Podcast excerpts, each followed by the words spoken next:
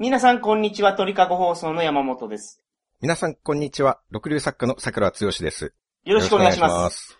桜さん、10年後の中国について言いたいことがあるそうなんですが、前回の続きなんですけれども、このシリーズは初めての大長編桜通信ということで、はいはいはい。私がこの冬に行きましたはい。中国、台湾近郊の旅についてお話をさせていただいております。はまあ、今回が5回目になりますけれども、いはいはい。あのーさすがにちょっと今回は言わせてもらっていいですか？いや、毎回言ってると思うんですけど。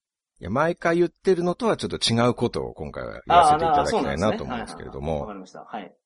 あのー中国ってろくでもないんですよ。毎回言ってるじゃないですか、それ。いや、言ってないじゃないですか、そんなことは。言ってるじゃないですか。そうですか？いや、これまではもう公共の電波という特性を鑑みてね、中国のいい部分しかお伝えしてこなかったですいやけど、いやいやいや。たまには文句の一つも言わせてほしいなと。毎回このやりとりしてません？もう5回目ですけど、これ。僕ちょっと記憶にないなあ、そう、そうっすか。毎回って、まるで僕が今まで文句ばっかり言ってたかのようなね文句ばっかり言ってましたから。そういうデマを流すのやめてほしいな 今回から聞き始めた人はもう僕がずっと文句言ってたと思っちゃうじゃない。はい。あの、今回からで聞き始めた方はぜひですね、1回目から聞いてください。そうですね。今回が第5回目なんで。はい。まあそうすれば分かってくれると思いますけれ。ども、はい文句ばっかり言ってることがわかると思います。はい。で、今回もまたろくでもないと思ったんですね。そうなんです。はい。まあということでもう、ちょっとだけ愚痴らせていただくとですはい。はい。ね、はい。中国の旅って、僕くらいの中途半端な予算しかないと、はい。気が休まる時がないんですよ。なるほど。まあ、旅の話の続きになりますけれども、はい。まあ、前回僕はですね、はい丸一日使って信用観光をしました。おー、そうですね。お腹をゴロゴロさせながらも、やっとスケジュールこなして、はい。夜ホテルに帰り着いたんですけれども、はい。普通海外の旅だったら、まあ、ホテルに帰ってきたら、ああ、やっと帰ってきたと。はい。もうあとはここでリラックスして疲れを取ろうみたいな、あそうですね。なんか一見落着な気分になると思うんですけれども、それはそうですわ。中国だとあんまり落着した気がしないんですよ。は気が休まらないんですあ、ね。なるほど。旅の予算を一泊5000円以内にしてるんですけれども、はい。まあバックパッカーとしてみればリッチな部類かもしれないですよ。うんそうですね。でも中国のバブル具合と円安、はい。あとまあ新予ほどの大都市で5000円以内ですから、まあ4000円台のホテルになると、はい。まあホテルと安宿の中間ぐらいの水準なんですね。なるほど。で、またちょっと細かいところからいいですか？指摘させていただいて。いいですよ。はい。ちょっと申し訳い。ないんですけれどもね。お付き合いいただければと思いますが。はいすみません、本当に。まず、ホテルに対して物申したいってことですね。まあそうなんです。はいこの新陽の宿はですね、はい。換気扇と電気のスイッチ逆なんですね。逆？表示と実際のスイッチが、はんはんはんはん部屋に帰って、はいああ、疲れたって言いながら電気パチってつけると、はい。真っ暗なまま換気扇がブオーンって回るんですよ。おー、なるほど。逆に換気扇って書いてあるスイッチを押すと、電気つくんですよ。ほんほんほん、なるほど。部屋っていうスイッチを押すと換気扇回るんですよ。はい。このホテルを建設してね、その最初に部屋の出来栄えを確認したオーナーとか役員の人が、はい。なぜこの状態で営業開始にゴーサインを出したんだ はい。と。だってホテルできてから営業始めるまで準備期間あるじゃないですか。はい。そこで当然支配人とかがはい部屋のチェックとかするでしょまあ、支配人じゃなくても、まあ、それ専門の人がね、う。するでしょうね。それはね。はい。で、普通なら電気のスイッチ入れて換気扇回ったら、おい逆じゃないかって 怒るはずですよ。はい。そこんなうですね。状態でお客様を迎えられるわけないだろ。すぐ修正しろって。はいはいはい。もう支配人とか役員ならもう劣化のごとく怒って、はいはいはいはい。厳しく指導するでしょなぜそのままで客を迎えるんですか？うん。聖徳の宿でも同じこと思ったんですよね。はい。前に話したんですけど、聖徳の部屋はもう手洗いシンクが土台にはまってなくて、蛇口から水出してもシンク内に水が着地しないっていう、わけのわからない設備だったんですけど、まあ、そっちの方はひどいと思いますけど。ひどいですよね。で、その電気の表示変わってても、まあわかるじゃないですか。一回つければ。あ、これつけたら換気扇回るんやなっていう。はい。間違えてることがわかる。でしょ？そうですね。本来その表示はこれが何の電気であるかを分かるためのものですから、はいはいはい。表示でどこの電気か分からせてほしいわけですよ。まあね、それがまあ求めるところなんですけど、うんなんで失敗して学ばないといけないんですか、こっちが。そんななんか人生の学びみたいな、失敗して、失敗は成功のもとだみたいな、はいなんかそういう前向きな気分にならないですよ。こんな疲れ果てて、体調壊して帰ってきてるのにはいはいはい。はいそういう気分にさせようと思ってるんですかね、このホテル。ああ、それやといいホテルじゃないですか。失敗から学べと。そういうことですお。前ら、はい。失敗してもいくらでも取り返しがつくんだぞと。そういうことですよ。失敗をしてもホテルの営業ができるんだと。こんな立派に。はいはいはい。そうですね。そんな教訓いらんないっすよ、もう。そんなしみじみ自己啓発に付き合ってられる体力じゃないですから、こっちは。もう疲れ切ってますからね、そうですよ。衣食足りて礼節を知るですから、はいはいはい。心の余裕がないんですよ、その日常生活に満足しない。衣食足りて礼節を知るって、衣食は足りてるじゃないですか、それ。表示、表示が足りてないだけで。衣食は足りてますけど、なんかその日常的な、その最低なライフラインというか必要なものが満たされていないと、深いことを、教訓みたいなことを考える余裕はないんですよ、もう。いや、まあまあ、うん。まあ、足りてるからね、それね、表示が違うだけで。足りてないっつって言ってんのに。移植的なものはなんか足りてないんですよ。ああ、なるほど。そのシンクのやつも見ても、なんでこれで営業スタートに踏み切れるんだって。シンクのやつはそれ思いますよね。ものすごく心のおおらかな支配人なのか、ものすごく客を舐めた支配人なのか、どっちかですよ。心がおおらかなんですよ、それ。そうなんですか。中国は大陸的思考ですから。うん。日本みたいに島国じゃないですからね。ああ、その建設業者っていうか大工さんにも、あ、はい。別にいいんだよと、はいちょっとぐらい間違えても、はい俺は広い心で許すよってそういういう。ことです。そう、そのおおらかさを客も引き受けないといけないじゃないですか。そうですね。支配人以上に客はなんか、もっとおおらかさを求められるような気がするんですけどはいはいはいはい、なんか優先順位違いません？大工さんより客に対してもうちょっと気を使ってほしいんですよ。はいはい。まあまあ、そうですね。日本人からするとそうですけど。島国で生まれ育ってるからですよ、それ。何ですか、それは。大陸だとおおらかになるそう、か大陸。的思考はおおらかですからね。そういうもんなんですか？そうです。でもまずそんなもんですか、ホテルで、不満は。表示がちゃうやんかと。いやー、まだあるんですよ、それ。あるんですか？スリッパも腹立つんですよ。スリッパが、ああ、はこれも泊まったホテル全部そうだったんですけど、いはいはい。部屋に備え付けのスリッパがはい。めちゃめちゃ小さいんですよ。おーまあ、どのホテルにも使い捨てスリッパあるんですけど、はい信じられないぐらい小さいんですよ。ああ、それは経験ないな。腰がないスリッパは、あの、何回も経験してますけどね。スリッパって足の甲のところにループがあるじゃないですか。はい。あれって腰があるから、アーチ、輪っかが保たれてますよね。はあはあはあ。中国のスリッパってなんかそこ腰がなくて、ふにゃふにゃなんですか？足だけで履けないんですよ。手で、一回広げないといけそう。広げないと履けないっていうのはよくありますね。うんうん。それじゃないんでしょ、桜さんが言ってるではないですね。広げようがはい。入らない。そんなに小さいんですか？そうですね。まあ、まず幅が狭くて入らないですけど、はい。まあ、それでももう八つ咲きにする覚悟で、力ずくで、おりゃーってこう叫びながら足を突っ込むと、はいなんかもう転足みたいになっちゃうんあ転足文化や、それ、桜さん。転足文化ですわ。うなんですか、その転足の人用のスリッパっていう。え、だか、ら、なんか、足が、なんか小さい方がなんか女性が綺麗みたいな価値観があったんですよね、昔。そうみたいですね。で、無理やりなんか木の靴とか履かせて、うん。足を大きくしなかったっていうのが、まあ中国あるじゃないですか。うん。だからお客さんにも、綺麗になってほしいと。うん。来た時よりはハンサムになってほしいと。いう気持ちで、中国の女性に対してでしょ？しかも昔の。はい。僕、現代の日本男児ですからね。その文化なんで僕が受け継がないといけないんですか？はあはあそれじゃないですか。必要ないですからね、こっちはその文化。まあ確かにね。はい。それでもパンパンになって入ったとしても、もう長さも全然足りないから、足の後ろ半分思いっきり裸足なんですよ。後ろ半分ってもう土踏まずぐらいのところで終わってるんですか？そうですね。あまあ少なくともかかとは思いっきり床につくんですよ、裸足で。スリッパの意味ないんですよ。あ。はいはいはい。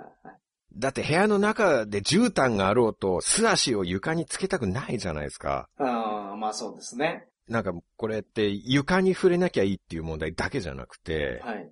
これ床もそうだし、はい。僕なんかのレベルになると、部屋の備品はもうほとんどまともに触れないんですよ。おー、そうなんですか。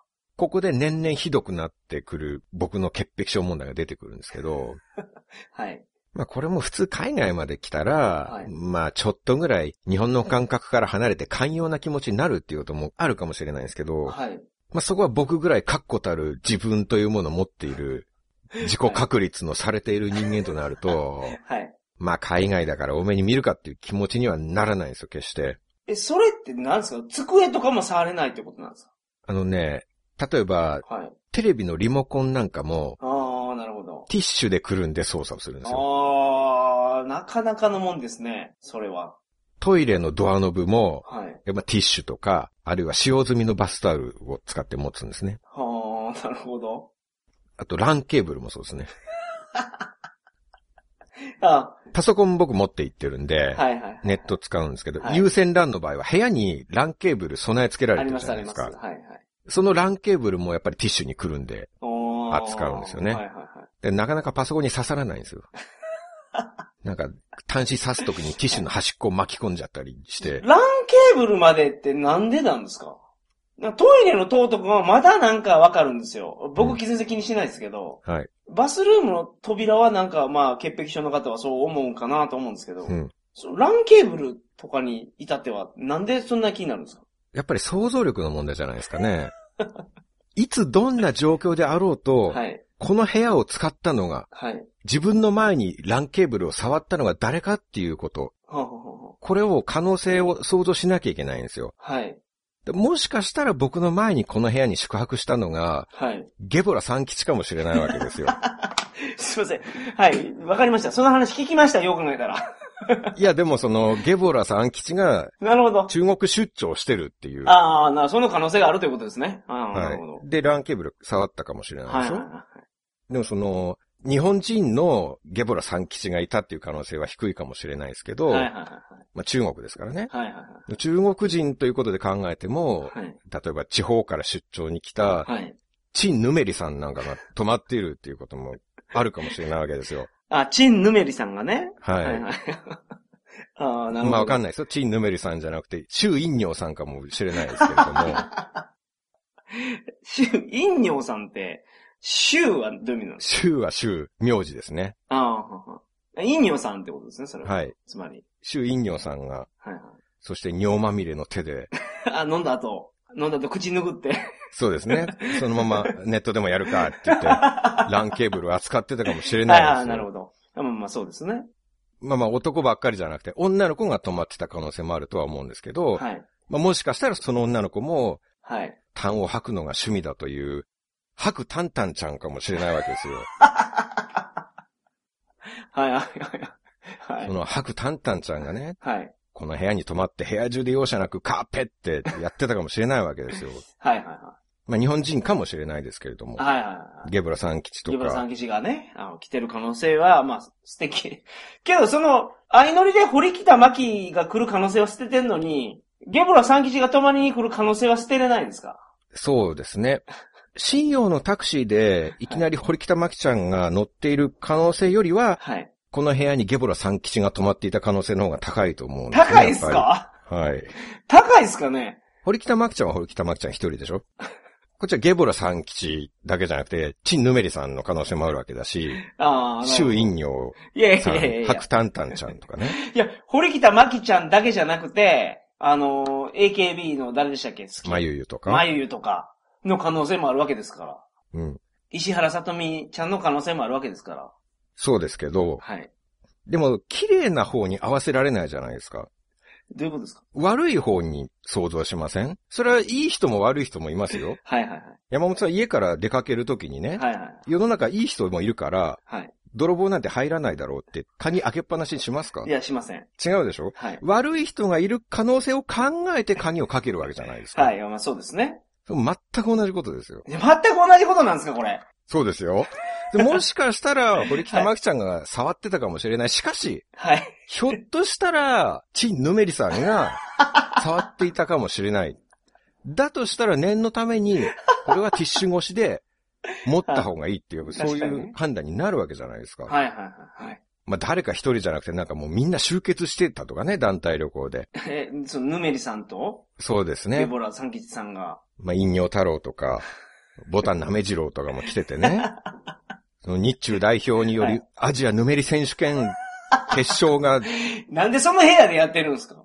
まあ、どの部屋でやってもいいですけど、はいそれはどこの部屋にしたってなんでこの部屋でやるんだっていうことにはなるわけじゃないですか。まあ、その中でたまたま予約が取れたからとか。信用はまあ日本からも集まりやすいですしね、はい飛行機があっはいて。そういう点でこの国際飯店に。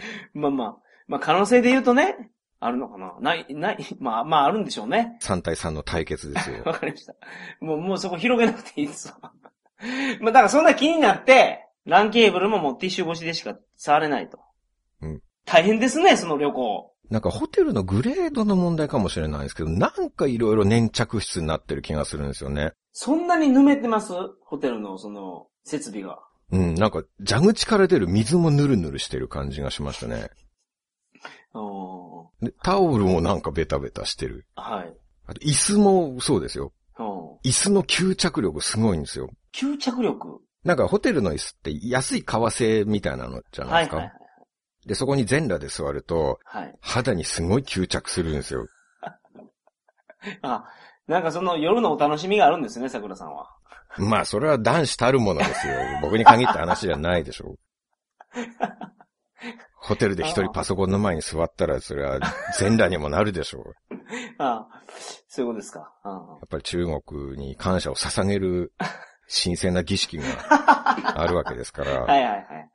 で、全裸であの安い椅子に座って、はい。立ち上がるときなんか気持ち悪いんですよ。ベリベリベリってなんか 不気味な音を立てて、はい。吸着された肉体が椅子から剥がれていうね、うん、なるほど。恐ろしいでしょ、中国っていうのは。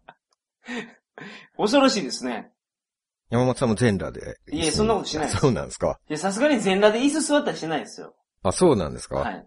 で、どういう状態で、いや、だから、シーツの上やったら大丈夫ですけどね、僕。椅子にシーツをいや、違います。違う。だから、ベッドの上とか。うん。あ椅子は使わないってえ、こそうなんですか。はい。ベッドの上で行うんですね、じゃそうですね、その儀式は。あ。はい。するにはやっぱするんですよね、それは。やっぱり。まあね、そまあそれはね、はい。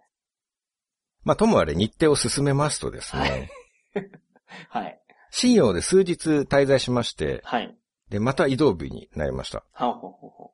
で、まあ、疲れも取れずに、相変わらずお腹痛いんですけれども、はいバスのチケットを今回事前に買っておいたんで、はい。まあ、スケジュールの変更もできないし、はい。今日もせいろがんを3錠飲んで、3錠も飲むんですね、セイロガンって。1回3錠なんで、成人は。はいはいはい。ああ、それが普通なんですか。まあ、朝それを飲んで、まあ、移動の時は絶対下痢になれないですから、ああ、まあ地獄ですもんね。地獄ですからね。まあ、それを万全にして、で、はい、まあ今日は、えーまずはタクシーでバスターミナルまで行って、その後、大連まで移動なんですけれども、はい朝10時頃、ホテルをチェックアウトして、はい。まあ、ちょうどタクシー来たから乗ったんですね。はい。はい。バスターミナルまで行ってくれって言って。で、出発してしばらくしたら、道端で手を挙げてる家族連れがいたんですね。おー、なるほど。その前でスーッと停車して、運転手が窓を開けて、注意なりと。はい。どこ行くんかと。客である桜さんが乗ってんのに。はい。まあまあもう分かったと。もういいから、相乗りでもういいから早くしてくれと。もう文句を言う気もないですよ。はい。でも意外とその相乗りしたい人たちと話が盛り上がったりして、あなたどこの人とか聞かれて、はい。まあ日本人ですと。はい。で、なんで中国にいるのって旅行ですと。うん中国はどうだって聞かれるんで、はいまあ僕は、ウォーアイチョンコーと、中国大好きと。ああ、ウォーアイニーのウォーアイですね。そうですね。はいはい。まあ明らかに嘘なんですけれども、はいまあ日中友好のためなら、嘘も方便ですから。はい。この日は不安がそんななかったから、はいお世辞言うような余裕があるんですよ。はい。まあ、移動日って基本的に不安とトラブルが山積みで、はい。つい数日前はもう当日バスがない挙句に宿泊拒否連続とかいう目にあったんですけどはいはい、はいはいまあだからこそ今日はもうがっちり手配して固めたんですよ。うん、なるほど。ホテルはもうネットでリサーチを重ねて、はい。予算内で最高レビューがついてるとこ予約して、バスももう昨日の時点で自分でチケット窓口に行って、う。はい。明日の大連行きチケットくださいと。のなるほど。で、11時10分発の大連行きのチケット。まあ時間的にもいい感じですよね。ホテル10時にチェックアウトして。そうです。ね。はいはい。移動日に移動と宿さえ手配できたらもう怖いものは何もないですからねなるほど。。確かに。確かにそうですわ。まああとは、まあ最初バスターミナルに行くタクシーがうまく捕まるかっていう不安はあったんですけど、まあこれはクリアしたと。はい。ほんで、相乗りはあったものの、そう、相乗りあったものの余裕見てますからね、ちゃんとはいはい。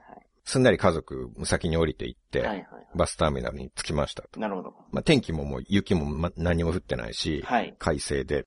うん。で、結構広いところで、はい。タクシー降りると、ダフ屋かなんだか知らないけど、まあ、おじさんおばさんたちが一斉に寄ってきて、はいはいはい。注意なあり、注意なありって、聞いてくるんですね。はいはい。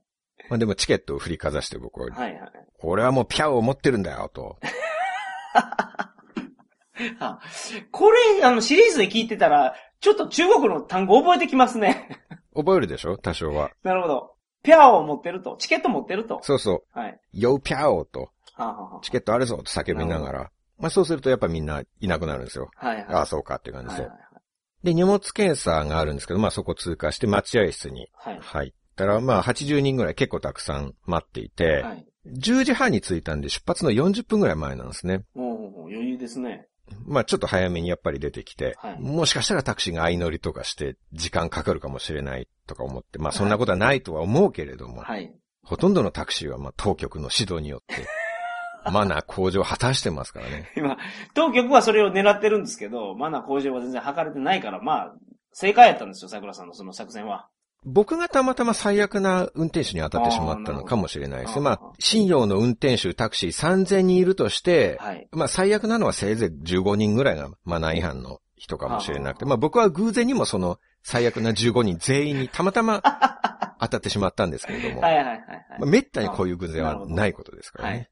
はいまあだから皆さん中国のタクシーに悪いイメージを持たないようにしてほしいんですけれどもね。はい誤解は良くないですから。はいはい。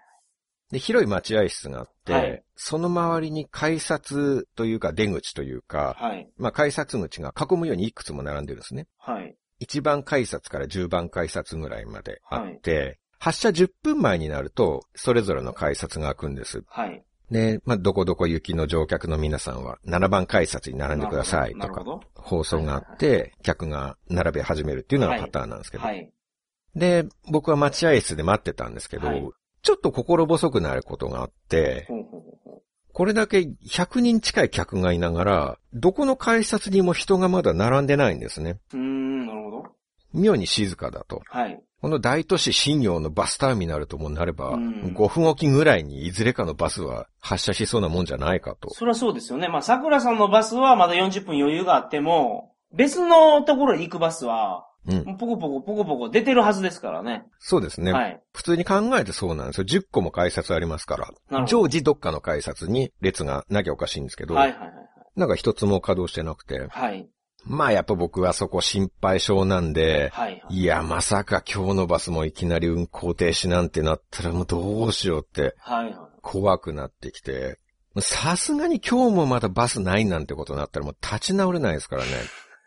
い。はい。もう二度目はもう切り抜けられないですよ。はいはい日程的にももう差し迫ってるし、はい。はいはい。日程以外にも体力とかメンタル的余裕ももうないですから、はい。まあ一応チケット持ってるっていう救いがあるからいいんですけどね。はいまあ今日バスがあるって確認してうんうんうん買ってるわけだから。は昨日ですもんね、その買ったのは。そうです。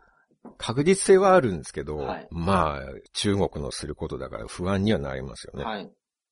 で、結局、まあ、大連行きが11時10分発だから、10時半から30分ぐらい回ってたんですけど、はい。30分間一つの改札も動かなかったですね、ええ結局。なんか、ハラハラ感がすごかったですよ、この30分間は。はいはいはいはい。お願いだからバス出てくれよと。え、そこで確認はしないんですか？窓口とかで。合ってんのこれっていう。そう難しいですよね、その言葉の壁がやっぱりあって。あ、と言っても、10分前にいつも並び始めるっていうのが、まあ頭の中にありますし、はいはいはいはい。まあとりあえず10分前までは待とうと。まあ、でも、こっちは聖徳での前科がありますからね、もう心配でしょうがなくて。当日バスが出ないという。はい。ちょっと買う便ミスったかなと。買う便？はい。あ、買う便？ああ、なるほど。中国語じゃないですよ。それ日本語ですね。はいはいはい。すいません、ややこしくて。11時の便を。もうちょっと便数の多い時間帯にすれば、なこんな不必要な不安に襲われることはなかったのなるほど。はい、そりゃそうです。我ながらなんちゅうタイミングの悪いチケットを買ってしまったんだと。はい。で、ようやく11時になって、はい。まあ、10分前で改札が開く時間ですね。はい。やれやれと。やっと大連に行けるかとはい。思ったんですけど、はい。あら不思議。まだ改札が開かないんですよ。ええいや、ほんとじらし上手ですね、と。もう、我々がバスに乗れた時の喜びを最大限に高めるために、これあえてじらしてハラハラさせてるんですね。うん。なるほど。なかなかやり手ですよ、俺は。はいはいそのまま1分が経ち、2分が経ち、はい。11時5分になりました。おー、なるほど。しかし改札が開く気配全くなし、うん。人もいないんですよね。誰も並んでいない。なるほど。で、11時7分になったんですよ。もう、あと3分ですわ。もう焦りがマックス状態ですよ。これもう皆さんもこの時の気持ちを想像してほしいんですよ、僕の。まあ、そりゃそうですわね。日本にいるとしたって、はい。発車時刻3分前になって自分の乗る予定の長距離バスとか電車来てなかったら焦るじゃないですか。焦ります。その状態で誰かに聞こうとしても周りに宇宙人しかいなくて、全然意志が通じないっていう状況を想定してほしいんですよ。あそう言うとね、すごい不安ですよね。ですよね。はい。惑星9から惑星オウムへの列車が発車3分前に来ないって言って、はいはいはい。で、聞きたくても周りに宇宙人しかいないっていう、それを想像してほしいんですよ。はい。で、まバスターミナルを間違えてるっていうこともないんですね。え、それは間違いないんですか？まずはそれを考えてしまいますけどね。だって、ここのチケット売り場で僕、ピャオを買ったんですよ。ああ、なるほど。しかも、買った時に、バスここからですよねって。なるほど。絶対ここなんですよ。はい。じゃあ、もしかしたら、待合室の場所が違うのかなと。あ、はいはいはいは隠れ待合室みたいなのがあって、い。隠れ、隠れ待合室はないと思いますけど、裏技的な隠れ待合室の隠し改札があって、はい。そこからしか行けないのかもしれない。はい。じゃあ、隠し改札は一体どこだと。そうですね。どういうコマンドで出せばいいんだ？と。その隠し改札を。あの、ハリーポッターの映画の駅みたいな感じですね。あ、そうですね。あ、それ試さなかったな。その、壁だと思っていたけれども、はいはいはいはい。そこに向かって進んでみると、そうです。入れちゃう突っ込めば入れるみたいな。はいはいはいあそれを試すまで頭回らなかったですはいはいはいはね。でもそれだったら、はい他の乗客がみんな突っ込んでいってるはずですよね。そこの改札に。そうですね。あの、柱とか壁とかにゴンゴン突っ込んでいってるところそうですよ。が見えますわね。はい。はいは次から次へ中国人民が柱に突っ込んで 消えていってたらね、えわかるじゃないですか。あ、はいここかってい。。なるほど。隠し改札かはいはいよし、俺もやるぞってなるじゃないですか。は誰もやってないんですよ。いはい。じゃあもう出し方はわからないうんと、その隠し改札。はい。はい。もうあと3分ですから、発車までで、荷物を持って、まあ、さすがに待合室入り口に服務台がはいあったんですね。はい。インフォメーションですね。はい。そこに制服着た服務員の女の人がいたから、大慌てでそこに行って、はい。チケットを見せて、はい大連行きのバスどこですかって聞いたんですよ。はいはい。でそうすると、なんとなく服務員の彼女が、バスはないよみたいなことを、なんとなく言ってる気がするんですよ。はいはいはいはい。もうはっきりとは聞き取れないんですけど、没誉ではないんですね、でも。うん。名誉で、なんか、一刀両断っていう感じではないけど、そうですね。はいだってチケットあるんだから、はいはい。名誉っておかしいじゃないですか。まあチケットくれよ名誉ならあるけど、はいはいはいはい。でもなんかこれプラスかマイナスで言ったらマイナス方面の返答が来てるっていう直感がしたんですよ、なんか。はい。いやいや、冗談はよせと。はい。そんなものは許されないですよ。はい。あなたも何をおっしゃってるのか全然わからないから。いやまあそれ中国語ですからね。まあそうですけどね。はいはい。二重の意味で意味がわからないっていう。まあまあすみませんが、ちょっとこのメモ帳に書いてくれませんかと。はいはいはいはい。まあ、いつものメモ帳とペンを差し出したんですね。うんうんうんはい。まあ、めんどくさそうに書いてくれたんですけど、もう、それを見ると紛れもなく、今日は運行していないえ？お答えなんですよ。漢字で、そういうこと書かれたんですね。そうなんですよ。はい発射しないみたいな。はい。うんもう、そんなわけないでしょ。まあね、それは、おかしいですよ。だって昨日チケット買ってるんでしょ？そうですよ。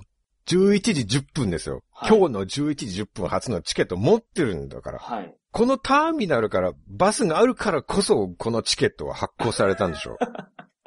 そうですね。ありえないですよ。はい。国際標準で考えて今日バスがないってことはありえない。まあ、そりゃそうです。もう早く出せと。チケットあるんだから。はい。責任持って大連行きのバスを出せと。はいはいはいはい。そこでわぎゃわめいてたら、はい。副務員さんがもううるさいね、と。はい。じゃあちょっとこっち来なって言って、チケットを持ってはい歩き出すんですよ。はい。で、僕は、ああ、やれやれと。ほうほうやっとやる気になったか。はいはいはいやっと隠れ待合室にね、俺を連れて行く気になったかと。はい。はいはいはい。ようやく秘密の大連行き、隠し改札を 案内する気になったかと。はいはいはいはい。で、ほっとしてついていったら、チケット窓口に行って、うん。副務員さんが僕のピャオを係の人に渡すんですね。はいはいはいそしたらチケット係の人がなんか生産をして、はい。はい。チケット料金の105元が払い戻されてきたんですよ。え、お金返されたんですか？そうなんですよ。はい。で、副務員が僕の手にその105元を持たせて、はいはいはいはい。ほら、これでいいだろうって言うんですよ。はいはいはい。いや、何がどうなって、どうなって、どうなってるんだ。払い戻しをししてくれたと。まあそういうことになるんでしょうね。はいはい。何が何なんだ、一体。まあ確かに。でもその時点でもう11時を超えてますよね。発射時間過ぎてますね、もうそろそろ。はい。もう、バカ野郎、こら。いやもう完全にカリカリしたじゃないですか、もそうですね。う。カリカリしたんですか？ついに。いや、もう、ことここに及んではカリカリしましたね。もう今度という今度は我慢できん。もうこれまで全てを許して許してね。一度もカリカリすることなく ここまで来たけど、もう今日という今日はもうダメだ。はいはいはいはい。もう怒りすぎてめまいがするぐらはい怒れてしょうがない。はい。なんだバカと。もうその悪態までつくようになったんですね。なんかもう体の中で怒りと絶望の濁流が。渦を巻いて暴れ狂っているのを感じるんですよ。はいはいはい。もう自分が制御できない。はい。自分はもう自分ではなく、はあ、はあは怒りに乗っ取られた中国殺すマンですよ。あ、そこまでになってしまったんですか？もうなりましたね。完全にダークサイドに。そうですね。我慢を今までし続けたっていうのもまあ反動になったんだと思いますね。もう、ここまでずっと我慢してたけど、はい。はい。もう無理だと。はいはいはいはい。いや、これもう皆さんには申し訳ないんですけど、最終的に理由はわからないんですよ。え、あ、わからないんですか？はい。なぜ運行していないのか。それは僕の語学力不足のせいで判明しなかったんですよ、最後まであ。あ、そうなんですね。ともかくこのバスターミナルから、もうすべてのバスが運行してないんですよ。おー、なるほど。いや、もう、なんかもう怒り狂うとはこのことだっていうぐらい、もうマジで2、3人刺さないとこの怒りは収まりがつかんっていう。はいはいはい。いや、別に係の人悪いんじゃないと思いますよ。はい。これ誰か個人というよりは、はいバス会社とか、うん。ターミナルを管轄している当局とか、はい。なんかそういう上の方のどこかが悪いんでしょう。はい。しかし、市民の自由な移動すら妨げるね。国民が街から街へ移動することすらままならない、この腐敗しきった、毒された国は一体何なんだ？腐敗は関係ないじゃないですか。だって僕、40カ国近く旅行してね、はい。チケット持ってるのにバス出ない。一度もなかったんですよ、こんなこと。なるほど。今日の11時10分大連行きチケット持ってるんですよ。はい。天気は快晴ですよ。はい。テロも起きてないし、核爆発も起きてないし。はいはいはいはい。たまたま高速道路爆発してたとしても、迂回すれば行けるでしょうが、そんなの。いや、そんな爆発してたらいかんでしょう、も道はいくらでもあるじゃないですう。か。うん、なるほど。だって大連行きだけじゃなくて、あらゆるバス運行してないんですよ。はい。道路事情じゃないんですよ、もストライキとかですか？う。あその可能性は僕考えましたね。あるかもしれないと。まあ、ただそのターミナルの係員は一応働いてはいるんですけれどもね。でも本当庶民を舐めるのもいい加減にしてほしいと。何回人のスケジュールを邪魔したら気が済むんだ。はい。10年に1回貴重な時間を使って放置してる旅行者をね、はい。どこまで固形にしたら気が済むんだ。はいはいはいはい。国際法違反も甚だしいよ。国際法に違反はしてないと思いますけど、まあ、そこまでもう怒ってしまったんですか？ですね。はい。もう本当何年ぶりかの怒りが来ましたね。はい。まあただ問題はどうするかっていうことになりますよね。なんか絶望をしてるだけではもう何も進まないですから。そうそうですわ。まず今は中国を滅ぼすということよりは、とりあえず大連のことを考えなきゃいけない。ああ、なるほど。プライオリティはそっちが高かったんですね。大連に移動するということが。そうですね。はいまずは大連に行かなきゃいけない。はいはい中国を滅ぼすとしたらそれからですよ。はい。でじゃあ今日は運行してないとすれば、明日のチケットをはい。買うかと思って、まあ、そりゃそうですわ。でチケット売り場を見てみると、はい。ものすごい行列なんですよ。どの窓口も長蛇の列なんですよ。はいはいはいはい。しかも窓口にいる係の人を見ると、係の人何にもしてないんですね。え、発見もしてないんですか？してないんです。ああ、なるほど。係のお姉さん方がみんなぼーっとしてるんですよ。はい。何の処理もしてない。はい。だからシステムトラブルとかの可能性もあるなって思ったんですよ。システムトラブルで、もうけど、バス出さないですかね？普通に考えればバスは走りますよね、それでも。はいはいはいはただその発見処理ができなくてなんかどうしたらいいかわからないっていうことになるかもしれないですねなるほ。ど。まあバスが多すぎるからあまりにも出るバスお多いし、はい。人多いしはい、手書きとかで対応できないんじゃないですか？うん、なるほまあでもわかんないですよ、原因ど。は。はい。ただそれなのに、はいその全く仕事がなされてない窓口に長蛇の列ができてるんですよ。おー、なるほど。これ多分、お盆のビッグサンダーマウンテンより待ち時間長いと思うんですよ。お盆のビッグサンダーマウンテンって多分3時間、4時間待ちだったりすると思います。まあそうですね。はいそれより待つと思いますよ。並んでも明日までかかるなって思いましたもん、それ。はいはいはいはい。だって動いてないんだもん。あー微体値も動いてないんだからはい。並ぶ気にならないでしょ。だって並んだ結果どうなるかわからないんですから。はい。5時間待って自分の番が来て筆談しようとしたらめんどくさいからめいよとか言われてね。弾き出されたらもうおしまいじゃないですか。はいはいはいもうどうすればいいんだと。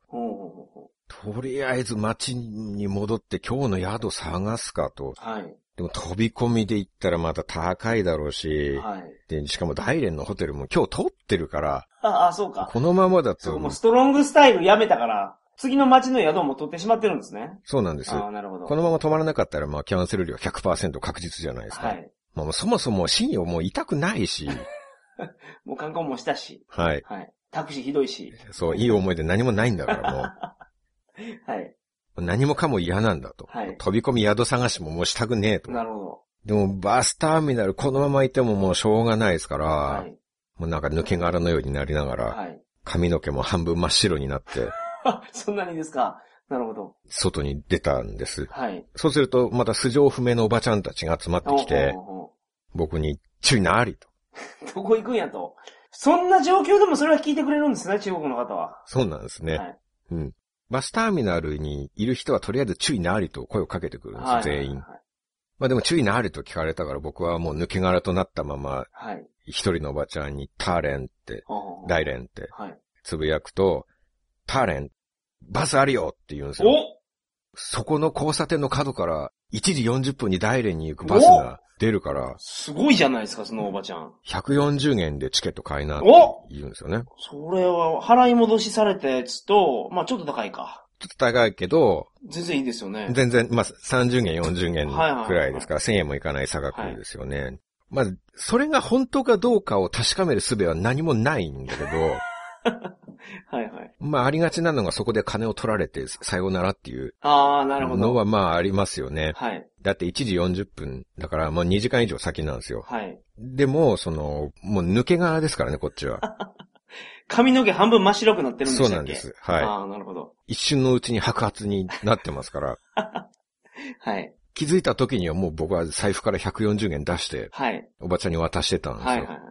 もうナスがままね。はい。で、なんか一応紙の臨時チケットみたいなのを渡されて、はい。あと2時間以上あるから、そこの待合室で待ってろって言われて、うまた僕はもうあれよあれよという間にバスターミナルの待合室に戻って、はい。で、まあ、よくわからないけど、とりあえず2時間待てと言われてるんで、うんうんうんうん2時間待たなきゃいけないらしいんですよ。はい。2時間後に何があるかはわからないんですよ。おばちゃんがもう姿をくらましてるっていうことも十分ありえますからね、そんはい、なの。はい、はい、はい。で、もう待合室で待ってる間ももう僕の口からは中国に対する暴言がもう席を切ったように溢れ出して、はい、はい、はいはい。もう心の中だけで済まないです。もう声になって出てきてしまいましたねはい、はい。中国死ね中国死ね 中国を今すぐ爆破しろ、もう限界に達してますね。もう限界超えてるのか。ついに超えましたね。はい、はい、はい。P 兵器を中国全土に落とせ死ね はい、はい、はいはい。よくないですよ、もう。こういですね品なこと言うのは。大人として恥ずかしい行為ですよ。愚かしい発言ですけれども。でも止められなかった、もはい。う。もう、お前らマジで最低最悪だ、この野郎と。はい、はい。こう、なんか一般の人に対してじゃなくう、ん。上の方の、なんか権力にあぐらをかいて、はい、はい。人民の自由を脅かしている勢力に対して、はいもう僕は飽和状態を超えた怒りが溢れ返って、なるほど。2時間ずっと暴言が止まらなかったですはい、よね。はい、はい。で、そんな僕の怒りも知らずに、はい。近くにいるおっさんは、カーペって待合室の床に、唾を吐くわけですよ。それ日常の風景ですもんね。でもいや、でもね、今唾を吐いていい状況かどうか考えろよってことですよ。あ少しくらい空気読んだらどうなんだ。空気、空気読むのはほんま日本人の習性ですから。